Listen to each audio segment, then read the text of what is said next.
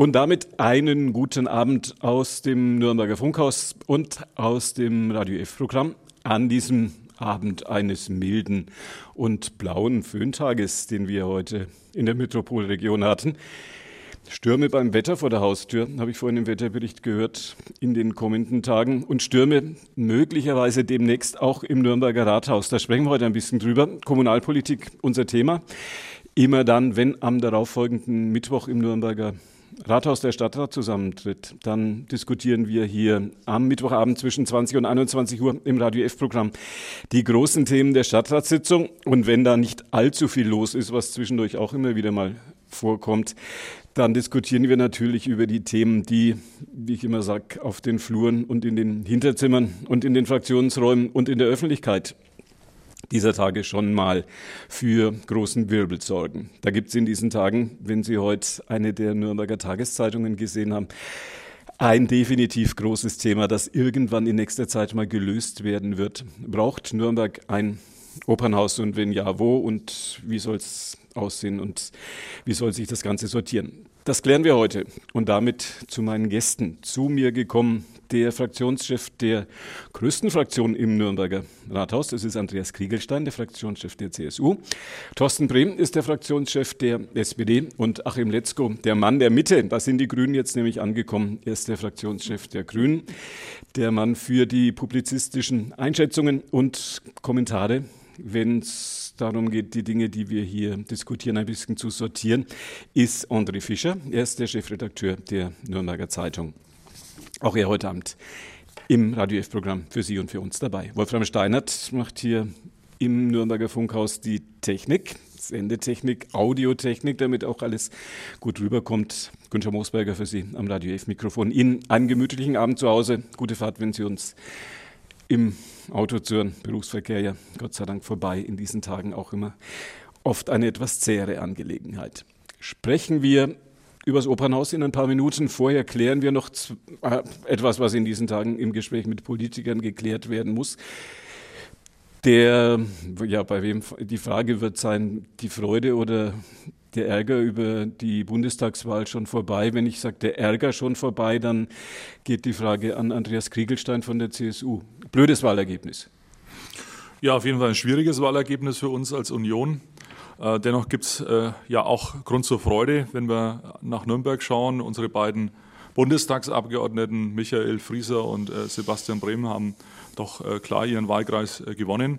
Auch insgesamt haben wir Nürnberg mit knapp 26 Prozent bei den Zweitstimmen am besten als CSU abgeschnitten. Das ist natürlich schon mal auch ein Grund zur Freude, dass wir sagen, mit unseren Kandidaten konnten wir überzeugen. Wir haben auch als Partei in Nürnberg unter Beweis stellen können, dass wir, denke ich, eine gute Vernetzung herstellen zwischen den bundespolitischen Themen, aber auch natürlich den kommunalpolitischen Ansätzen. Und da ist, glaube ich, das Zusammenspiel auf den verschiedenen Ebenen auch von Erfolg gekrönt. Insgesamt muss man aber auch als Union sagen, war das Ergebnis für uns schon eine Katastrophe. Klar, wir haben jetzt nach 16 Jahren die Situation, dass wir nicht mehr den Kanzler stellen. Ähm, insofern ist es auch notwendig, dass man äh, sehr kritisch auch, selbstkritisch auch mit diesem Ergebnis umgeht. Das ist jetzt die Aufgabe in den nächsten Wochen die ja vor allem auch die CDU jetzt innerhalb ähm, der Partei auch sehr intensiv jetzt auch hoffentlich als Chance nutzen wird, um sich neu aufzustellen. Und da denke ich, wird jetzt auch in den nächsten Wochen es darauf ankommen, innerhalb der Partei letztendlich auch neue Weichen zu stellen und neue Akzente zu setzen. Diplomatische Worte von Andreas Kriegelstein, dem Fraktionschef der CSU im Nürnberger Rathaus. Thorsten Brehm ist ein Gewinner. Seine Partei, die SPD, ist ähm, dahin gekommen, wo sie noch vor einem halben, dreiviertel Jahr niemand gesehen hätte, nämlich als die Partei, die in der Lage ist, den Kanzler der Bundesrepublik Deutschland zu stellen. Freut Sie? Definitiv und die Freude ist auch anhaltend. Das hätte uns ja vor ein paar Monaten wirklich keiner zugetraut, dass wir noch so eine fulminante Aufholjagd hinlegen und es wachsen jetzt eigentlich jeden Tag mehr die Chancen, dass Olaf Scholz Kanzler wird. Ich denke, das tut der Union jetzt auch gut, wenn sie nach all den Jahren mal zur Regeneration in die Opposition gehen kann. Die Zusammenarbeit mit den Grünen, die kennen wir noch aus früheren Jahren, die war auch gut und solide, in Teilen auch freundschaftlich. Das mit den Gelben, das müssen wir noch ein kleines bisschen üben. Das haben wir schon lange nicht mehr gemacht, uns mit denen sozusagen, ähm, ja, mit denen koaliert Ähm, das ist durchaus an der einen oder anderen Stelle eine Herausforderung. Es hat aber auch seinen Reiz. Es ist ja auch klar, dass wir gerade in so wirtschafts- und finanzpolitischen Fragen da durchaus unsere Differenzen haben. Aber diese jetzt mögliche neue Koalition hat schon gerade in gesellschaftspolitischen Fragen, was so Liberalität, Bürgerrechte angeht, diesen alten Mief rauszukehren, unheimlich viele Schnittmengen und Gemeinsamkeiten und das macht durchaus auch Lust auf mehr. Wäre es eigentlich auch eine, eine Idee im Nürnberger Stadtrat, Rot, Rot, Grün, Gelb und was da alles noch so zusammenkommt, mal gemeinsam vorgehen zu lassen? Ich würde die politischen Ebenen schon auch immer auseinanderhalten wollen. Diese großen ideologischen Fragen, auch die man auf Bundesebene, in Teilen auch auf Landesebene diskutiert, die haben wir hier vor Ort nicht. Wir führen hier eine schwarz-rote Kooperation auf kommunaler Ebene, waren aber trotz dieses Bündnisses immer sehr bemüht, auch die anderen Parteien möglichst mit einzubeziehen. Das gilt im Besonderen für die drittgrößte Fraktion, die Kolleginnen und Kollegen von den Grünen. Und ich glaube, wir sollten mit diesem Modell, das wir in Nürnberg jetzt gewählt haben, bis 2026 auch gut und solide weiterarbeiten. Sagt sagt sicherlich auch Achim Letzko, der Fraktionschef der Grünen, oder? Bisschen, oder Nürnberg Opposition oder Nürnberg auch mehr? Herr Moosberger, ich sitze jetzt schon viele Jahre hier und jedes Mal quälen Sie mich mit dieser Frage. Und ich sage jedes Mal dasselbe, teils, teils. Und es macht wirklich diese kommunalpolitische Sondersituation deutlich. Wir sind nicht Teil der Kooperation gehen aber durchaus freundschaftlich miteinander um und das finde ich einen großen Gewinn. Und unsere Umweltreferentin kommt ja von uns, also insofern sind wir natürlich teilweise eingebunden in das Große und Ganze, haben aber, und das überrascht jetzt sicher nicht, auf der anderen Seite, also jetzt gegenüber SPD und CSU, vielleicht hin und wieder auch mehr Beinfreiheit und können uns noch deutlicher positionieren. Also so ganz schrecklich ist die Situation für uns in Nürnberg nicht, ganz im Gegenteil. Zur Bundesebene ich will mal eins grundsätzlich kurz äh, feststellen. Also man hört jetzt immer, ja, CDU, CSU selber schuld und so. Ich finde, für Häme ist da kein Platz. Also bei uns hat es auch schon oft nahe geregnet. Wir haben furchtbare Stimmergebnisse gehabt. Was überrascht hat, war eigentlich so diese, diese, dieses gegenseitige sich ähm, im Weg stehen äh, der Konservativen. Das war man nicht gewohnt bisher und ich denke, das war dann letztendlich auch der ausschlaggebende Punkt, dass es halt überhaupt nicht geklappt hat. Aber wir brauchen, und das merken wir ja immer wieder auch in der Auseinandersetzung äh, im Nürnberger Stadtrat, eine ganz starke demokratische Mitte. Äh, sonst werden die Ränder einfach zu stark. Und ich meine jetzt nicht irgendwelche bürgerlichen Parteien, die halt mit weniger Mandaten im Nürnberger Stadtrat sitzen, sondern wirklich die Ränder, die Extremen. Und da ist mir die CSU ein ganz wichtiger Gesprächspartner, auch im Nürnberger Stadtrat natürlich. André Fischer ist der Chefredakteur der Nürnberger Zeitung und in dieser Eigenschaft einer der politischen Kommentatoren bei uns hier in Nürnberg. Ihre Kommentare zu den Koalitionsverhandlungen laufen in welche Richtung? Also ich denke, dass es bestimmt das Dreierbündnis aus SPD, Grünen und FDP geben wird. Alle drei Partner oder möglichen Partner haben natürlich gelernt von den desaströsen Koalitionsverhandlungen von vor vier Jahren. Sie halten sich sehr zurück mit Durchstechereien. Sie definieren ihre Plätze und schauen, wo man dann zusammenkommen kann. Und das Ganze wirkt für mich sehr professionell. Ein bisschen schmunzeln muss ich natürlich, dass die SPD immer vom Neuansatz redet und Aufschwung und Auskehren. Aber sie war ja immerhin auch acht Jahre mit in der Koalition gesessen. Aber insgesamt macht es einen ganz professionellen Eindruck und ich wüsste jetzt nicht, was da noch dazwischen kommen kann. Außer dass man sich halt bei Geldausgaben und ähm, äh, noch schwer tut, aber ich glaube nicht, dass da dann die Koalition platzen wird. Politik, Kommunalpolitik wird auch, egal, auch wie in zwei, in zwei Jahren wird, glaube ich, wieder gewählt, wenn der Bayerische Landtag, das Bayerische Kabinett ähm, festgelegt wird, wenn wir alle wieder mal an die Uhren gehen können. Politik bis dorthin natürlich auch Tagesgeschäft in Nürnberg und das in diesen Tagen nicht von schlechten Eltern. Es gibt am kommenden Freitag eine Opernhauskommission. Das ist so eine Art hm, Stadtrat Light, sage ich mal. Da kommen zusammen Nürnberger Stadträte, um darüber zu diskutieren, wie es denn jetzt mit dem Opernhaus weitergehen soll und wenn was neu gebaut wird, wo es hinkommt und wie viel das kosten soll und ob man noch einen Konzertsaal noch mit rechts und links hinschieben kann. All diese Dinge bedürfen wohl der Klärung. Tagesordnungspunkt 1 bei dieser ähm, Sitzung der äh, Opernhauskommission. Da geht es dann ums eingemachte Grundsatzbeschluss zur Beibehaltung des Richard-Wagner-Platzes als Standort für alle Sparten des Staatstheaters. Ich frage André Fischer von der Nürnberger Zeitung, ist das Dogma, dass man erstmal sagt, bevor man weiterredet, wird man erstmal festlegen müssen, dass alles am Richard-Wagner-Platz bleibt. natürlich taktisch sehr geschickt, dass man erstmal alle Beteiligten darauf einschwört, dass es nur um den Richard-Wagner-Platz geht und nicht, dass dann während der Diskussion in den nächsten Monaten noch neue Standorte aufgemacht werden können. Also sprich, ähm, wir haben da noch vielleicht die Möglichkeit in der Nordstadt einen Saal zu bauen oder eine Interimslösung zu finden, sondern dass man da Klarheit schaffen will, dass man auf welcher Basis man argumentiert. Und das halte ich für geschickt. Andere können sagen, es ist eine Vorfestlegung, aber die Zeit drängt halt. Ich meine, 2025 muss der Interimsaal stehen. Und ähm, wenn wir jetzt dann noch ein Jahr lang hin und her schieben, dann ist das meines Erachtens nicht zu schaffen. Also es würde mich wundern, wenn man noch jetzt eine sehr lange Zeit hat. Interessant ist natürlich die bauliche Zusammensetzung des Hauses, Opernhauses. Ich glaube, wir haben 2002 die erste Geschichte gemacht, wie desolat es beieinander ist. Und äh, es ist eigentlich immer nur noch schlechter geworden, aber dass man das dann fast 20 Jahre lang hin und äh, hinausschiebt und so tut, als ob das nicht da ist, das ist schon ein Fehler gewesen. Könnte man nochmal 20 Jahre rumschieben? Nee, dann fällt es zusammen. das ist schon von der Geruchsbelästigung, wenn man unten arbeitet und hinten dran, ist es eine Zumutung, weil es ist eine reinste Kloake unten drin. Ist diese dieses Thema Nummer eins in der Opernhauskommission, Grundsatzbeschluss zur Beibehaltung des Standorts Richard-Wagner-Platz. Ähm, frage ich Thorsten Brehm von der SPD. Ähm, ist das für Sie schon Fakt? Wird das bleiben? Für uns war das immer eine Selbstverständlichkeit, dass wir jetzt aber diesen Grundsatzbeschluss nochmal im Stadtrat miteinander treffen müssen.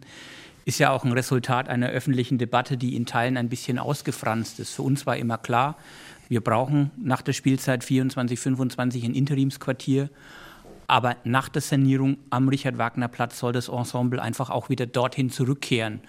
Es gab ja immer mal wieder Ideen, jetzt auch in den letzten Wochen, dass man das Opernhaus gänzlich auf der grünen Wiese neu baut und dann am Richard-Wagner-Platz was völlig anderes macht. Das war nie so ganz zu Ende gedacht und das ist vor allem auch finanziell nicht ansatzweise darstellbar. Und von daher finde ich es jetzt richtig, dass man in der Opernhauskommission diese Debatte wieder ein kleines bisschen einfängt und strukturiert und nochmal die Prämisse für die weitere Debatte auch deutlich macht. Zustimmung auch bei der, bei, bei der CSU, dass man das Dogma Opernhaus bleibt am Richard-Wagner-Platz ohne Wenn und Aber, dass man das jetzt erstmal in dieser Woche auf den Weg bringen wird?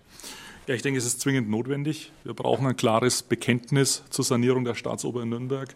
Insofern ist es auch klar, so wie es der Kollege Bremer auch ausführt, dass die CSU und äh, unsere Bürgermeisterin Julia Lehner, aber natürlich auch der Oberbürgermeister, dieses klare äh, Bekenntnis jetzt auch von Seiten der Politik aus dem Gremium heraus benötigt, um eben jetzt in die nächsten Planungsschritte zu gehen. Und äh, für uns gibt es da keine Alternative. Ich denke, der Richard-Wagner-Platz äh, und der Standort der Staatsoper im Herzen der Stadt ist letztendlich für uns die Grundlage für alle weiteren Pläne und alle weiteren Planungsschritte. Und insofern ist es auch notwendig, diese Entscheidung auch am Freitag so vorzubereiten. Position auch bei den Grünen? Ja, nicht ganz. Also uns hätte es schon gut gefallen, wenn wir noch einmal eine Schleife gedreht hätten zu dem Thema Neubau in der Kongresshalle, der dann gleich gescheit gebaut wird und dann die Oper aufnimmt. So ganz, jetzt mal ganz, ganz grundsätzlich. Und dann, ich habe es ja, glaube ich, schon mal erwähnt, und dann in dem bisherigen Opernhaus, das war so unsere Vision, das gebe ich offen zu, das war natürlich nicht spitz durchgerechnet, hätte man dann unter Umständen mit einem deutlich geringeren Sanierungsaufwand, also finanziell betrachtet, andere Kulturbetreiber in Nürnberg eine Heimat geben können. Ja, also das war so ein bisschen mein Bild, das ich mir mal so wegen vorstellen hätte können. Und das andere Bild ist halt, dass man im Innenhof der Kongresshalle dann wirklich aus einem weltweiten Wettbewerb ein fantastisches Gebäude hätte bauen können, neu. Das hätte dann wahrscheinlich wirklich alle Anforderungen erfüllt. So, soweit die Fantasiereise. Wir haben dann allerdings intensive Gespräche gehabt mit dem Staatstheater und die haben händeringend darum gebeten, dass sie an dem Platz bleiben dürfen. 650 Beschäftigte und es war für uns das Hauptargument, die Verbindung zum Schauspielhaus kann man ja nicht einfach so beiseite wischen. Und man kann auch nicht gegen den ausdrücklichen Wunsch derer, die dort sind, sagen, naja, jetzt habt ihr halt Pech gehabt oder jetzt habt ihr es schön gehabt oder wie auch immer, wir wollen es anders. Von daher haben wir uns jetzt nicht gefügt, aber es wäre vielleicht doch noch einmal interessante äh, Debatte gewesen, sich darüber den Kopf zu zerbrechen. Es gibt natürlich auch den Hinweis, dass man so ein neues Opernhaus vielleicht hätte gar nicht dort bauen dürfen in, in der Kongresshalle, weil nur der Interim-Denkmalschutz rechtlich möglich ist und so weiter und so weiter und so weiter. Aber lange Rede, kurzer Sinn, ich bin auch der Meinung, dass wir jetzt am Freitag eine Entscheidung treffen müssen, weil das muss die Grundlage sein, damit man dann überhaupt ordentlich weiterdenken kann.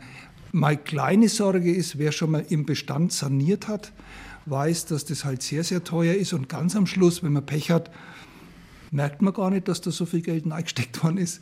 Und die Mitarbeiterinnen und Mitarbeiter da drin, ich hoffe einfach, dass die dann genauso zufrieden sind und nicht sagen, naja, das ist jetzt auch nichts Gescheites geworden und das ist auch nichts Gescheites geworden. Man kennt es ja so. Ne?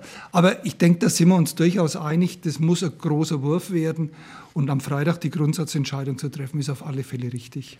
Die Frage an André Fischer, den Chefredakteur der Nürnberger Zeitung. Wird denn das Geld dafür da sein. Sie haben in Ihrem Blatt heute, glaube ich, heutige Ausgabe, das ja thematisiert, aber äh, davon eine, die Rede, dass das bis zu einer Milliarde wohl auch kosten könnte. Ist das die Zahl, die immer noch im Raum steht und ist das in, an, angesichts der ja doch etwas Corona-gebeutelten Kassen der Stadt Nürnberg darstellbar?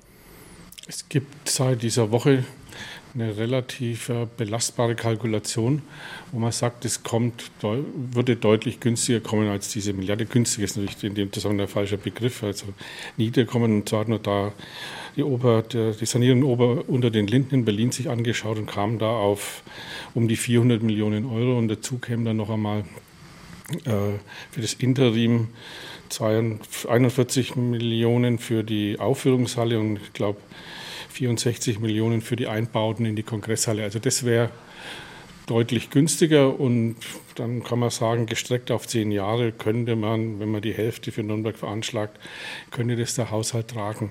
Aber München ist ja noch in der Pflicht. Wir haben ja die Konzertsaal nicht gebaut, weil wir den Eigenbeitrag nicht leisten konnten. Und ich gehe schon davon aus, dass es eine super äh, Finanzierung von Seiten München kommt. Man muss ja auch sehen, dass in München sozusagen ein Konzertsaal nach dem anderen entsteht und dann mit satten Beiträgen finanziert wird von dem Deutschen Museum mit seinen 750 Millionen und den kleinen Ableger in Nürnberg zu schweigen. Also man muss, kann, glaube ich, schon mal auf den Putz auch hauen. Da frage ich Andreas Kriegelstein, den Parteifreund des bayerischen Ministerpräsidenten. Haben Sie mit Markus Söder, unseren, unserem bayerischen Ministerpräsidenten aus Schweinau, schon mal darüber geredet, ob wir, wenn es in München einen Schneewittchen-Sarg aus Glas für viel Geld äh, gibt, ob wir eine moderne Nürnberger Variante dafür auch bezahlt bekommen? Ich denke erstmal, dass wir unsere Hausaufgaben machen müssen. Und das ist eben jetzt genau diese zeitliche Folge auch der Entscheidungen. Das heißt also, wir müssen erstmal wissen, was wollen wir als Stadt überhaupt. Und äh, ich habe es ja gerade schon ausgeführt, wir geben ein klares Bekenntnis ab zur Sanierung der Staatsoper in Nürnberg.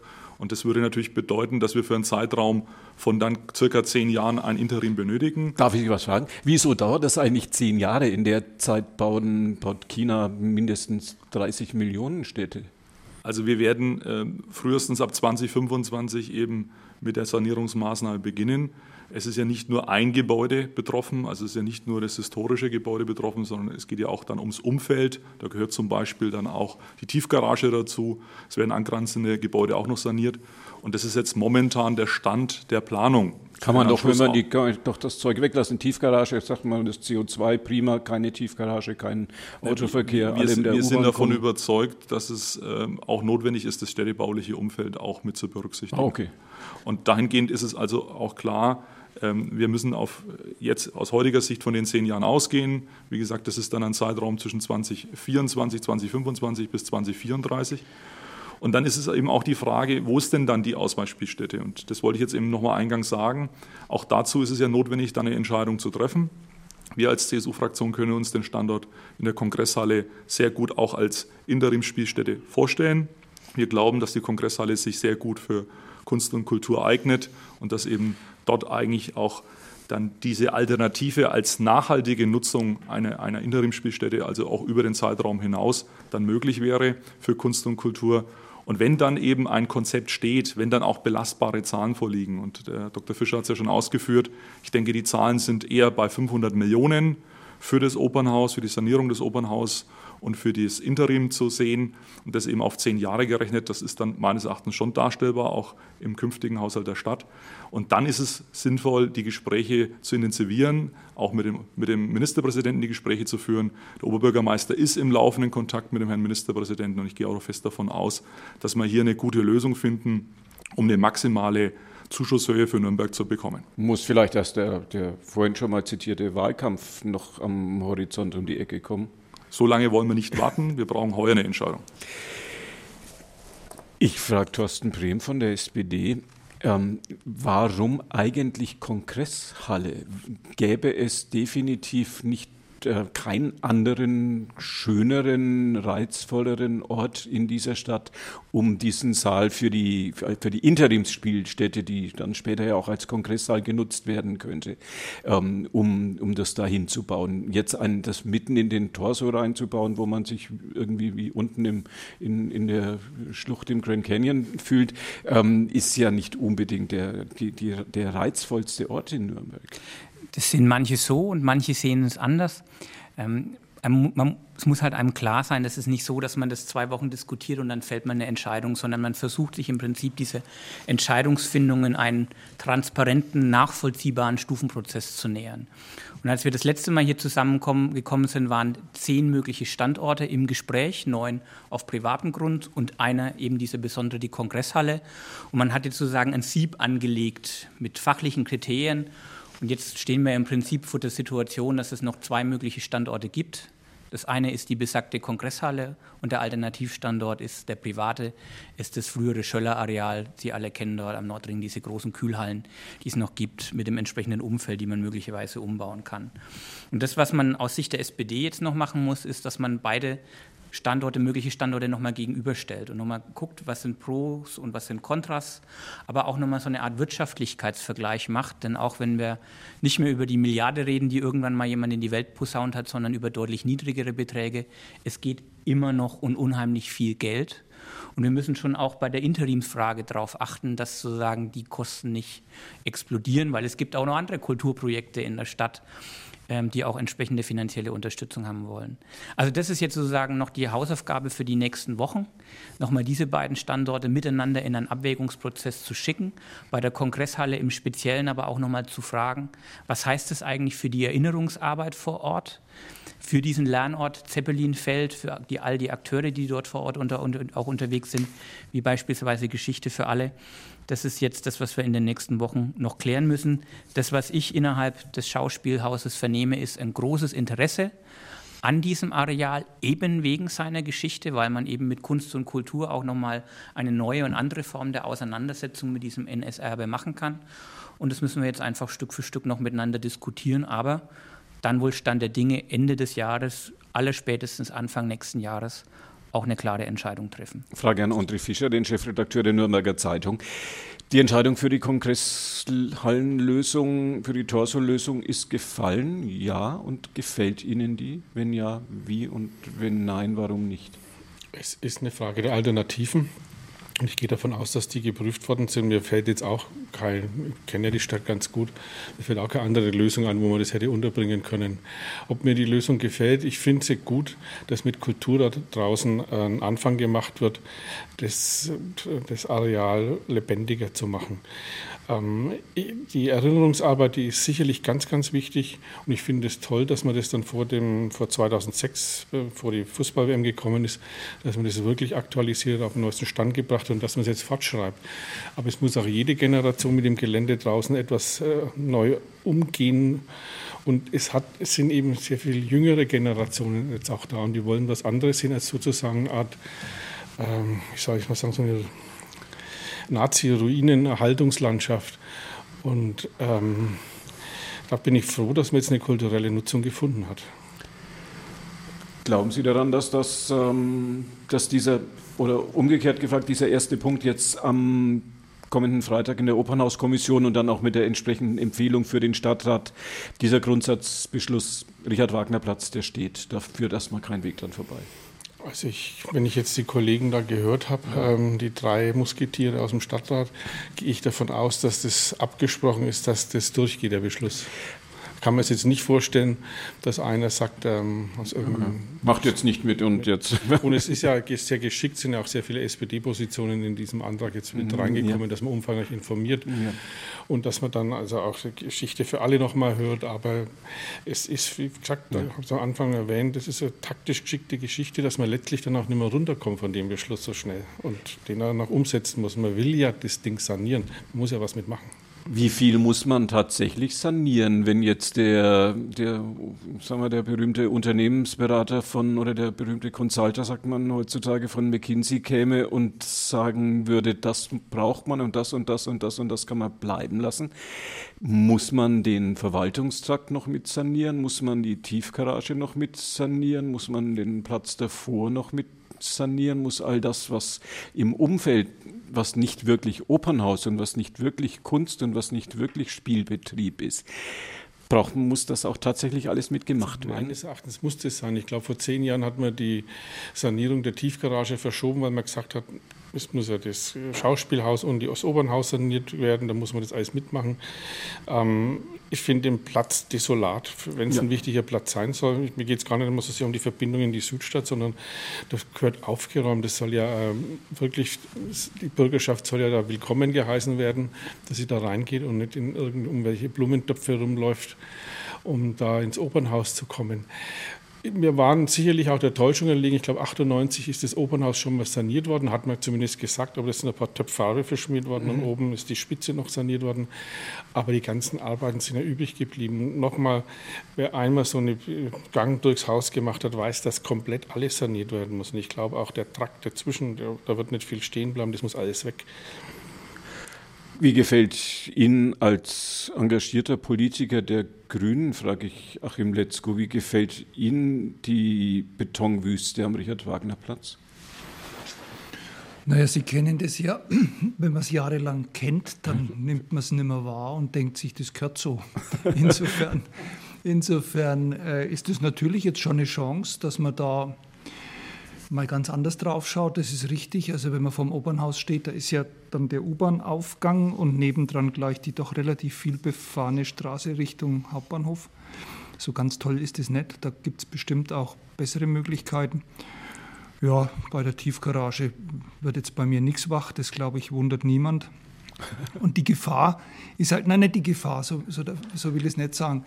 Unsere Aufgabe, glaube ich, besteht darin, dass wir von Anfang an deutlich machen, dass wir eine Gesamtübersicht brauchen. Also wirklich, dass dann nicht am Schluss heißt, also jetzt, wenn wir schon drüber sind, dann machen wir halt das und das auch noch. Ne? Das gibt es ja auch, sodass wir dann im Stadtrat ordentlich entscheiden können. Äh, weil das wird eine Herausforderung, das wird unheimlich viel Geld und ich höre ja jetzt schon, ich habe es heute auch in der Zeitung gelesen, dass natürlich bestimmte Kulturschaffende dann gar nicht einmal zu Unrecht sagen, ey, ich habe so eine ich habe solche finanzielle Nöte und jetzt stecken sie da so viel Geld in die Hochkultur. Also die ganze Debatte kommt ja auch noch. Und da wäre es mir dann wichtig, dass wir von Anfang oder nein, am Schluss dieser Kostenschätzung wirklich alles drin haben, sodass wir uns dann entscheiden können, machen wir oder lassen wir oder machen wir oder lassen wir. Das wäre wichtig. Würde Ihnen eine ökologische Lösung für den Richard-Wagner-Platz gefallen, frage ich Thorsten Brehm, den Fraktionschef der SPD. Na, ich würde mal sagen, es kann ja nur besser Suggestivfrage. werden. Das ist ja eigentlich nicht mal ein Platz, es ist eigentlich streng genommen nur der Deckel eines Parkhauses, das ja. übrigens in Teilen gesperrt ist aus statischen Gründen. Also ja. es gibt auf jeden Fall einen Handlungsbedarf und es hat, glaube ich, auch nie einer die Forderung erhoben, dass das jetzt hinterher genauso viele Parkplätze haben muss wie aktuell. Ja. Vielleicht auch, weil man den Raum braucht. Ich denke, man kommt nicht herum, den Umgriff größer zu zu denken. Auch aus einem ganz wichtigen Grund. Es geht ja nicht nur darum, dass das Ensemble dann irgendwann an den Richard-Wagner-Platz zurückkehrt in ein neues, architektonisch schön gestaltetes Haus, sondern die Grundfrage, die wir als Stadträtinnen und Stadträte stellen, ist ja auch, wie schafft es dieses Opernhaus, sich gesellschaftlich zu öffnen? Wie schafft man es auch, neue Zielgruppen zu erobern, die bisher keinen Fuß da reingesetzt haben? Also das Haus auf der einen Seite sagen, tatsächlich auch architektonisch zu öffnen, aber eben auch konzeptionell, gesellschaftlich. Das ist also etwas, ähm, was wir dem Staatstheater an der Stelle schon auch abverlangen. Die haben da aber auch große Lust drauf, unheimlich viele gute Ideen. Und das muss dann an der Stelle Hand in Hand gehen eigentlich wäre am Ende der Richard-Wagner-Platz ja eigentlich so der, die, die, geborene Fußgängerverbindung zwischen der Altstadt und der Südstadt. Eigentlich müssten da jeden Tag hunderte von Leuten vorbeikommen, die dann vielleicht auch mal im Theater stehen bleiben oder am Opernhaus. Das ist aber halt nicht der Fall, weil da schlicht hinweg gar nichts weder zum Verweilen noch zum Durchlaufen einlädt. Da ist ja nicht mal ein Baum, der ein bisschen Schatten spendet in den warmen Sommermonaten. Und deswegen ist es dringend notwendig, dass man auch nicht nur das Haus als solches saniert, sondern auch das Umfeld neu gestaltet. Am Eingang der Kammerspiele hat man es, glaube ich, mit den tragbaren Bäumen mal ein paar Monate lang vermutlich erfolglos versucht, da ein bisschen Stimmung hinzubringen. Andreas Kriegelstein, frage ich den Fraktionschef der CSU, ähm, zeichnet sich das jetzt so ab? Interimsspielstätte in der Kongresshalle, Richard Wagner Platz doch eher konsequent aufwendig und ich sage es nochmal, und auf zehn Jahre gesehen eher langsam zu sanieren. Ich denke ja, die Diskussion auch in der Öffentlichkeit zeigt ja, dass man jetzt wirklich auch entschlossen ist, auch eine Entscheidung zu treffen. Und ich denke, äh, die Entscheidung ähm, kann jetzt am Freitag auch folgen. Einmal eben äh, die Sanierung des Staats, der Staatsoper am Richard-Wagner-Platz und das Interim in der Kongresshalle. Das sind, glaube ich, die, die wesentlichen Fragen, die jetzt im Raum stehen. Die Bürgerbeteiligung ist angesprochen. Ich halte es für erforderlich, dass wir jetzt eben den Dialog mit den Bürgern auch nochmal hinsichtlich des Standorts Kongresshalle auch suchen. Ich denke, das wird auch jetzt im November und Dezember dann auch stattfinden. Die Kulturbürgermeisterin wird dazu einladen, zu dieser Dialogbasis, zu den Gesprächen, die notwendig sind. Und dann denke ich, dass wir noch in diesem Jahr eben die endgültige Entscheidung treffen können. Und das ist so der Fahrplan, an den sich jetzt auch alle ausrichten. Und ich denke schon, dass die drei großen Fraktionen diesen Weg gemeinsam mitgehen. Gibt das so auch Ihrem Gefühl nach doch einen, einen Konsens jetzt auch mit den Grünen und mit der, mit der SPD, dass es wohl in diese Richtung gehen wird? Ich denke, bei der finanziellen Dimension äh, ist es notwendig, da einen Konsens ja. herzustellen. Also wir können äh, 500 Millionen ja nur dann auch verantwortungsvoll in den Haushalt in den nächsten Jahren einstellen, wenn nicht nur die Kooperationspartner sich einig sind, sondern wenn natürlich auch die grüne Fraktion da auch dieses Konzept mitträgt. Ich denke, das ist auch notwendig, dass wir diese Diskussion im Stadtrat führen, mit der Öffentlichkeit gemeinsam. Und dann, wie ich es vorhin schon auch sagte, dann geht die eigentliche Arbeit los. Ja. Dann sind die Planer gefordert, das Raumprogramm natürlich noch weiter zu überprüfen, zu konkretisieren. Dann werden die konkreten Kosten erst ermittelt. Und dann geht es natürlich um die Zuschüsse. Und da sind wir sicher hoffnungsvoll, dass wir aus München mehr Geld bekommen als vielleicht jetzt die aktuelle Annahme mit den 50 Prozent. Aber auch, wie gesagt, hier ist es notwendig, die Gespräche zu führen. Und dann, denke ich, äh, kann man über das Gesamtpaket dann auch eine Entscheidung treffen. Und das ist dann notwendig mit Blick auf die Haushaltsberatungen im Jahr 2022 für die nächsten Jahre. Also insofern ist es noch etwas Zeit. Aber wie gesagt, wir müssen jetzt auch engagiert dranbleiben. Herr Fischer, da zeichnet sich doch äh, die Lösung schon mehr als deutlich am Horizont ab. Ich gehe davon aus, ja. ja. Und zehn Jahre, was jetzt äh, will Es können ja auch sechs, sieben oder acht Jahre sein, aber es können natürlich auch elf Jahre sein. Ich meine, zurzeit sind die Beschläge von Fenstern knapp. Wer weiß, was, was, was, noch ist. Was wir, wir, wir, schauen zwar gerne in die Zukunft, aber über Glaskugel ja. haben wir halt nicht. Ja, sagt man, man kann in die Glaskugel nur so weit gucken, wie man sie werfen kann oder, oder so ähnlich. Und wer weiß, was in den, was, was in den Containern aus China sonst noch alles drin ist, was man da Unsicherheit, die wir haben, was die Bauzeiten betrifft. Und das spricht ja auch für die Kongresshalle. Die Kongresshalle ist ein Standort, der im Eigentum der Stadt Nürnberg ist. Das heißt, wir verfügen über eine eigene Immobilie, die auch unter Denkmalschutz steht, wo es Möglichkeiten gibt, auch eben eine Förderung zu erzielen. Und äh, wenn sich Bauzeiten verändern, ist es natürlich dann immer auch, äh, ich sage mal, wichtig, dass wir dann nicht in neun, in zehn oder in elf Jahren dann plötzlich mit einem privaten Investor, beim Investorenmodell wäre es ja dann so, dann über eine Verlängerung für das Interim nachdenken müssen. Also insofern, vieles spricht für den Standard der Kongresshalle als Operninterim, weil er eben der Standard ist, der im Eigentum der Stadt ist und am besten auch nachhaltig genutzt werden kann. Also auch die Fläche im Innenhof ist ja bereits versiegelt. Auch das ist unter ökologischen Gesichtspunkten, Kollege Achim Letzko, vielleicht auch ein wichtiger Aspekt. All diese Themen, wenn man das mal in der Summe betrachtet, überwiegt der Standort mit seinen Vorteilen gegenüber allen anderen privaten Alternativen. Und insofern, glaube ich, kann man da auch unter der wirtschaftlichen Betrachtung her sagen, der Standort hat seine Vorteile und sollte auch ausgewählt werden. Konzertsaal, Frage an Achim Letzko von den Grünen. Konzertsaal vom Tisch? Ja, mich wundert ehrlich gesagt ein bisschen diese, diese Vehemenz und diese, Geht diese Fantasie, dass, das jetzt auf, ja, dass das jetzt auf einmal doch irgendwie geht. Also ich, ich ich, ich, weiß jetzt gar nicht, wo ich anfangen soll. Also der kostet natürlich auch Geld und, und jetzt schaut man nach München, da ging es offenbar billiger und dann sagt man, das muss doch in Nürnberg auch gehen und das ist doch ganz einfach. Und ich glaube, irgendwann in der, in der letzten Woche war auch ein schönes, buntes Bild in der Zeitung, wo verschiedenfarbig die einzelnen Baukörper dargestellt wurden. Und das war für viele Leute offenbar gleich die Architektenskizze, wie man dann sowas baut. Also ich muss ehrlich sagen, ähm, also wenn wir jetzt schon anfangen, noch einmal was und noch einmal was und noch einmal was, da wären wir nicht froh.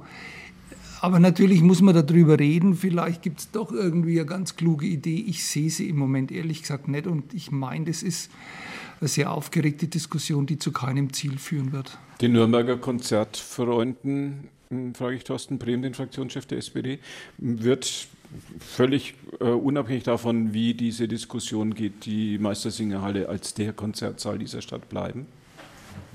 Oder bleiben müssen, je nachdem, wie man es sehen will? Der Stand der Dinge, ja. Es war ja immer mal eine Überlegung, ob man sozusagen statt dem neuen Konzertsaal das Haus errichtet, aber erstmal mit der Oper innen drin und es dann irgendwann nochmal nachnutzt. Das ist tatsächlich ein Gedankengang, da müssen die Experten mit Sicherheit auch nochmal ein bisschen in die Tasten hauen und begründen, warum das nicht geht. Aber klar ist, wir können nicht beides machen. Wir können jetzt nicht die Oper sanieren, das Interim bauen und einen Konzertsaal bauen. Dafür ist das Geld nicht da und ehrlich gesagt, eigentlich ist das Geld für gar nichts von den dreien da, aktuell im Stadthaushalt. Das muss man einfach auch bitte mal sagen. Äh, wir gehen in eine nette Neuverschuldungshöhe, die wir bisher in der Nürnberger Stadtgeschichte nicht kannten, 200 Millionen Euro im Jahr zusätzlich obendrauf. Und von daher will ich das, was André Fischer eingangs gesagt hat, wirklich nochmal unterstreichen. Das ist jetzt ein Projekt, wo der Freistaat wirklich auch in der Pflicht ist, uns zu helfen. Jede Opernkarte wird durch Steuergeldern subventioniert und zwar richtig viel.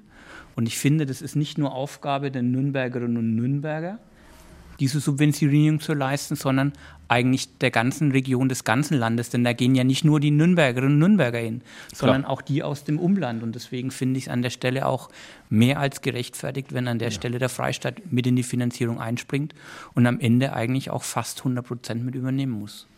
Das heißt, es zeichnet sich ab eine Lösung. Es wird im Torso am Reichsparteitagsgelände eine Interimsspielstätte für das Opernhaus gebaut.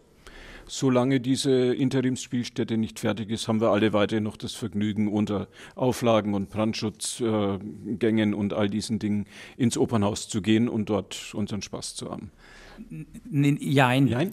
Also es sind jetzt auch am Freitag auch in dem Beschlusstext immer noch zwei Standorte im Rennen, so wie ich es vorhin beschrieben habe, die Kongresshalle und Schöller. Und den nächsten Schritt, den man jetzt gehen muss, ist, dass man einen von beiden eine Priorität einräumt. Und das muss man aber wirklich nochmal sauber aufdröseln, warum es der eine und nicht der andere Standort ist. Aber so Tendenz jetzt hier in, in unserer Diskussion hier am, am Mittwochabend im, äh, im Radio F-Studio und im Radio F-Programm, äh, Tendenz, es wird Kongresshalle sein. Herr Fischer, alles klar soweit, oder? Ich denke doch, ja. Und ich glaube nicht, dass der Private zum Zug kommt. Das kann ich mir nicht vorstellen. Mhm. Aufgrund der, der, persönlichen Nähe zwischen Bürgermeisterin und dem des, demjenigen, den das Grundstück gehört. Das kann ich mir nicht vorstellen. Es geht die Augustinerhof-Diskussion, die ja auch schon äh, immer zwischendurch mal am, am Aufflammen war, geht die gleich nochmal auch äh, am Schöllergelände in der Nordstadt wieder los. Gut. Äh, Schnell noch einen Einwurf machen. Ja, klar. Achim Letzko von den Grünen. Ja, genau. ja, muss, man im Radio ja. immer, muss man im Radio immer sagen, sonst weiß ja keiner, naja, wer, ja, wer, was ist das denn für ein Mann, der da redet. Ist schon klar.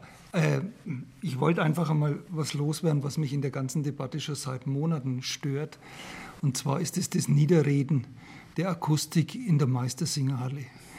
Äh, ich bin jetzt jahrelang Abogänger in der Meistersingerhalle. Ich hatte nie den Eindruck, dass wir einen Mangel an Dirigentinnen und Dirigenten hätten, die zu Gast waren bei uns, die nicht gekommen wären oder nicht gekommen sind, weil die Akustik so katastrophal wäre in der Meistersingerhalle. Ganz im Gegenteil.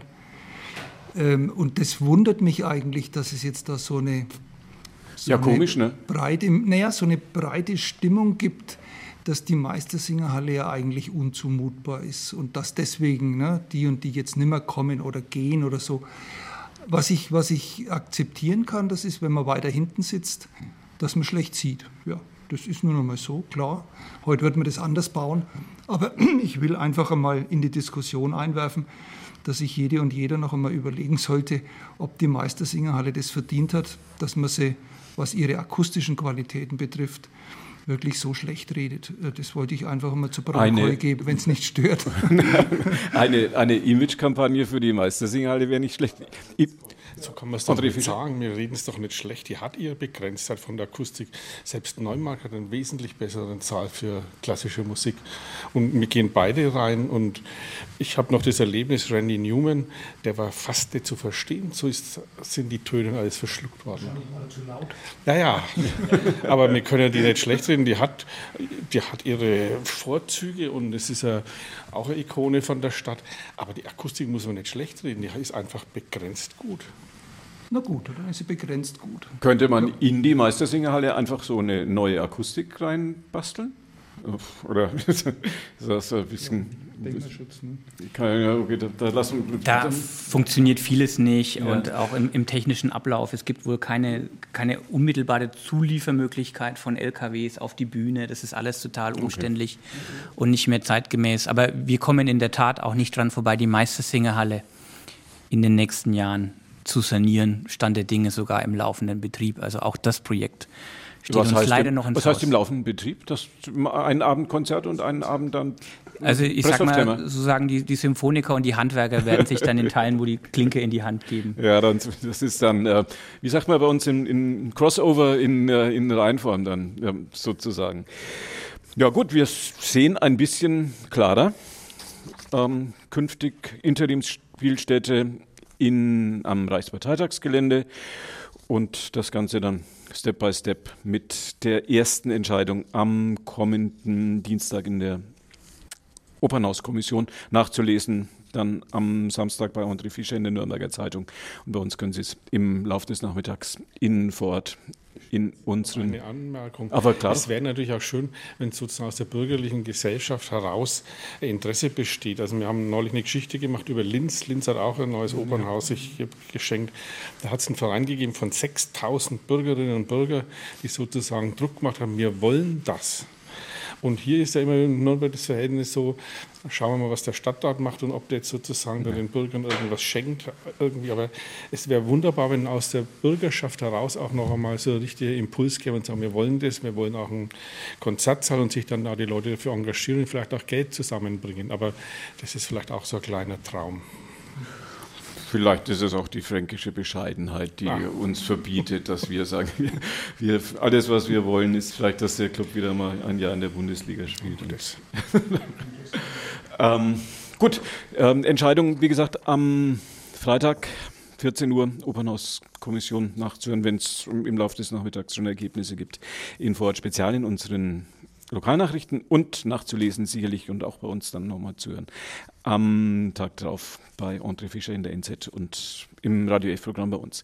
Wir blicken noch kurz ähm, im Schnelldurchlauf auf die Tagesordnung des Stadtrats. Da steht Ö10. Ö10 steht für öffentlicher Tagesordnungspunkt Nummer 10. Taxifahren soll teurer werden. Ähm, bei teurer werden ist immer blöd, wenn erstmal einer das rechtfertigt. Fangen wir bei, bei, einem, bei einem begeisterten Radfahrer an.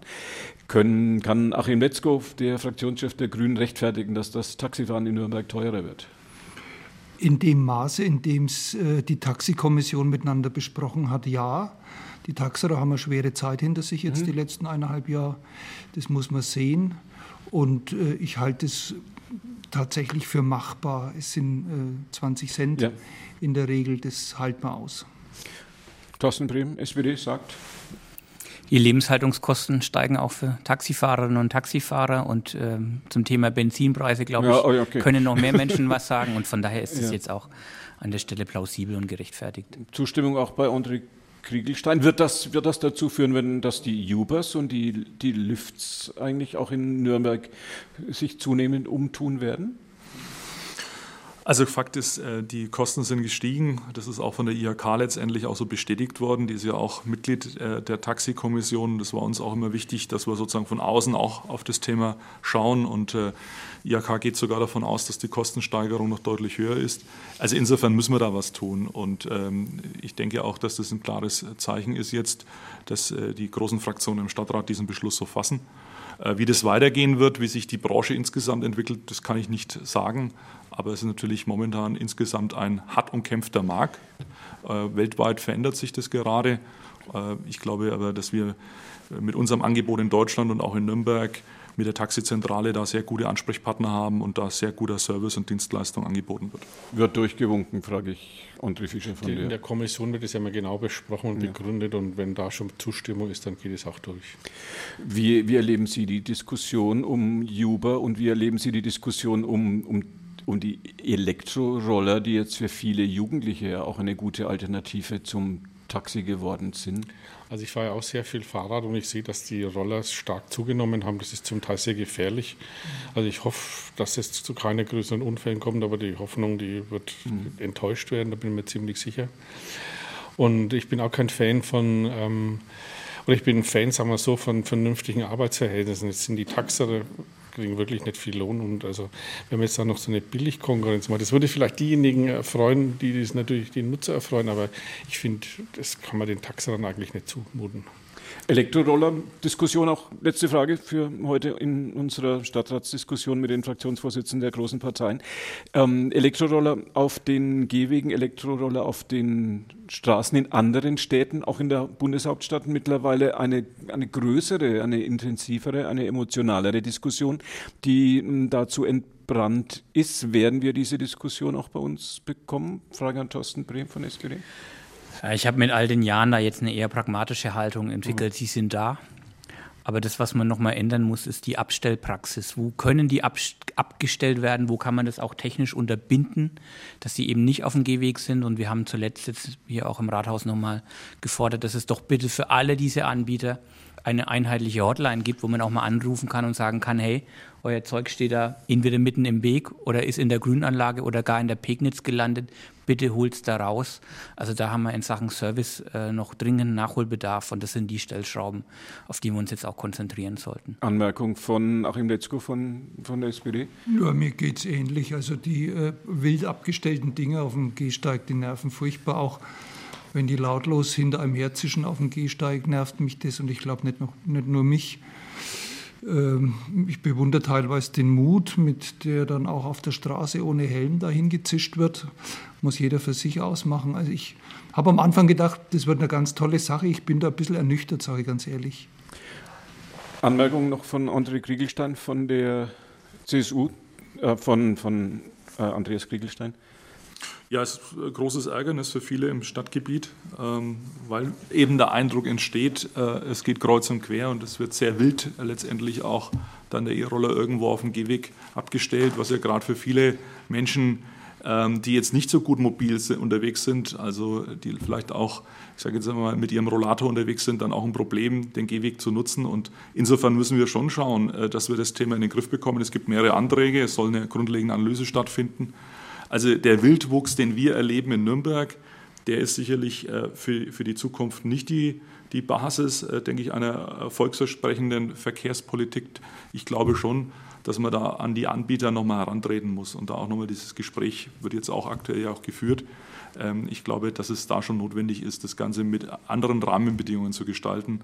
Und äh, wir setzen eher auf Fußgänger, auf Radfahrer, auf die Nutzer des ÖPNVs und teilweise natürlich weiterhin auch auf den Autofahrer. Das ist unser Verkehrskonzept. Die E-Roller sind maximal eine Ergänzung, um vielleicht die letzte Meile zu nutzen von der Straßenbahn auf dem Weg nach Hause. Und so kann man es, glaube ich, auch am besten verstehen. Das war Andreas Kriegelstein, der Fraktionschef der CSU. Er, einer meiner Gäste heute bei uns im Radio F-Programm. Ort Spezial, unsere Interviewsendung. Wir haben diskutiert Kleines Thema der Stadtratssitzung. Taxifahren wird 20 Cent teurer am Rande. Alles, was dazu noch ähm, dazugekommen ist, so ein bisschen Kleinkram, Roller, E-Roller und sowas, das, wie das dann mit dem Frankenschnellweg wird, das äh, diskutieren wir dann ein andermal. Und wir haben natürlich diskutiert das große Thema in diesen Tagen, wie wird die Zukunft der Interimsspielstätte des Opernhauses sein und wie teuer darf es werden. Wir haben es diskutiert mit den Fraktionsvorsitzenden der großen Parteien im Nürnberger Rathaus, mit Andreas Kriegelstand von der CSU, mit Thorsten Brehm von der SPD und mit Achim Letzko von den Grünen. André Fischer, der Chefredakteur der Nürnberger Zeitung, heute bei uns gewesen. Wolfram Steinert hat die Sendetechnik gemacht. Günther Moosberger war für Sie am Radio F-Mikrofon. Bedankt sich bei Ihnen ganz herzlich fürs Zuhören und wünscht dir noch einen schönen und gemütlichen Spätföhnabend sozusagen bei Radio F auf der 94.5. Danke fürs Zuhören und bei uns geht es so nach und nach den 21 Uhr Nachrichten entgegen. Tschüss zusammen. Die heutige Episode wurde präsentiert von Obst Kraus. Ihr wünscht euch leckeres, frisches Obst an eurem Arbeitsplatz? Obst Kraus liefert in Nürnberg, Fürth und Erlangen. Obst-Kraus.de